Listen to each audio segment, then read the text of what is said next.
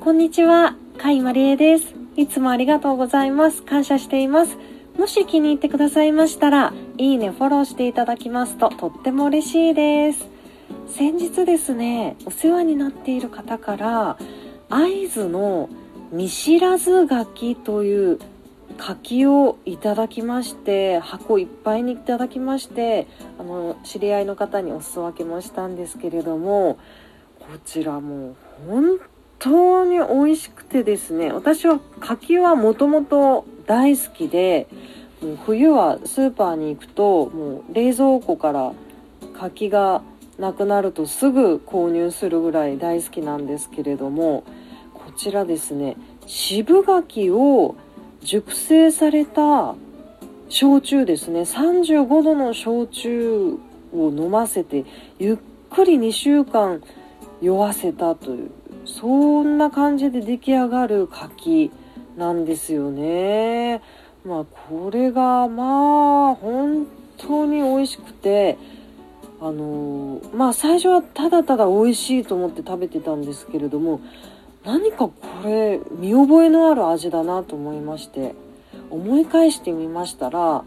あのロケなどで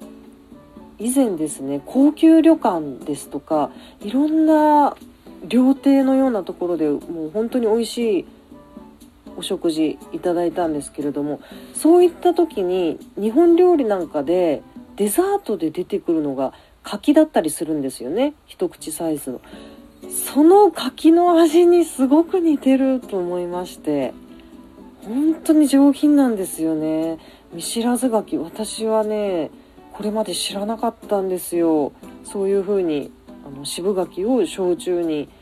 つけて甘くするっていうことをですね。はい。こちらはもう本当にびっくりいたしました。果樹園会津の果樹園のですね渡部亮さんという方が育てられたこの柿なんですけれどもこれ渡部と書いてもしかしたら渡辺修君みたいに渡辺かもしれないんですけれども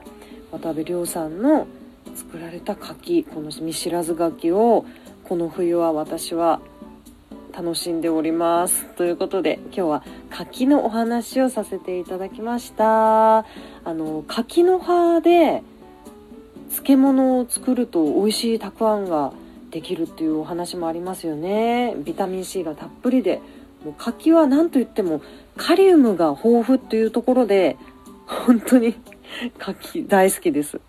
あの新陳代謝が活発になりますからね。はい皆さんも美味しい柿たくさん食べてくださいね。今日も素晴らしい一日でしたね。それではまた座布団2枚。